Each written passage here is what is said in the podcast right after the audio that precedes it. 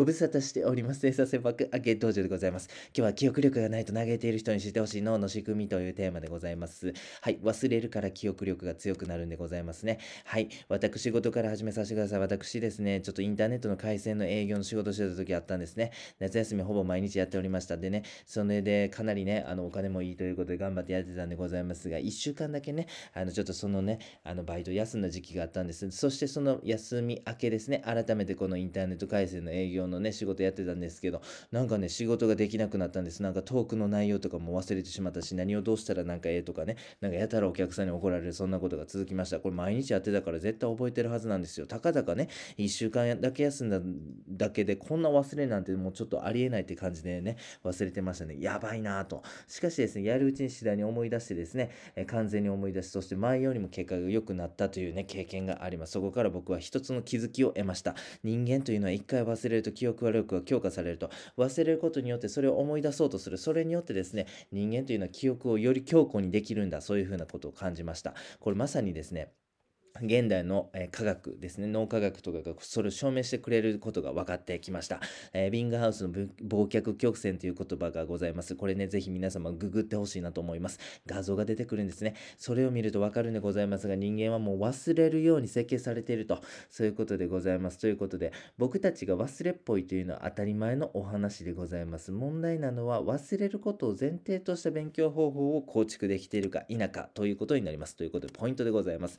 ズバリアクティブリコールです。アクティブリコールという言葉覚えて帰ってくださいね。意味といたしましては脳の中を検索して思い出すとより記憶に残るということでございます。アクティブリコールの対義語はパッシブリコールと言います。例えばなんですけども、ただ本を読むだけみたいな受動的な勉強法でございますね。アクティブリコールは、あれ何やったっけ？ってちょっと頑張ってね、主体的に自分の頭の中をこう検索してね、振り返って頑張って思い出そうとする。まあ、これもまさにアクティブなね、あのー、行動やというふうに思うんですです。パッシブリコールっていうのは本を読むとかね、本を読むという行動はしてるけど、でもなんかそれはね、情報をただただ受け流しているだけみたいな感じでございますね。はい、忘れたことを思い出そうとすると記憶力が強化されると、記憶が強化される。これまさにアクティブリコールという考え方なんです。このアクティブリコールを実際にどういうふうに、え、生活の中に取り込んだらええねん。それがですね、まさにテストしまくるという考え方でございます。テスト効果という言葉がございます。これテストするとですね、記憶力が強化されるというメリットがあると。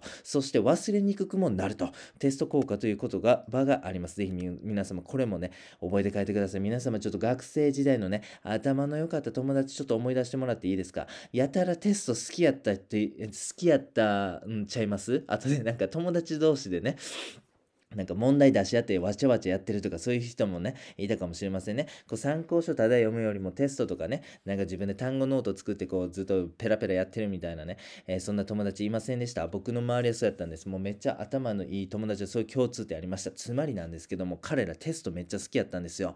小テストとかドリルとか大好きやったんですね。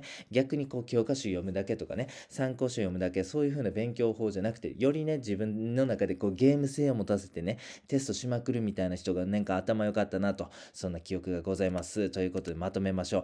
記憶力がないと悩んでる、もうあなた、ね、これも人間やったら全員そうなんでございます。記憶力っていうものはもう基本的に人間にはないんだと、基本的に人間は忘れる生き物なんだということをね、まず前提に考えましょう。そして、あなたのその記憶力がないという問題はですね、これ、勉強法の方が問題なんじゃないかと。つまり、パッシブリコール的な勉強法をあなたとってませんかと。はい、つまり本を読むだけの勉強法でで終始してませんかと。それやったらやっぱり記憶には残りません。テストしまくろうと。そして思い出そうと頑張ろうと。そういうことでございます。ぜひパッシブリコール的なああの勉強法ではなくてですね、アクティブリコール的な勉強法ですね。それがまさに一番簡単なのがテストしまくろうと。そういうことでございます。それが記憶定着のベストアンサーというテーマでございました。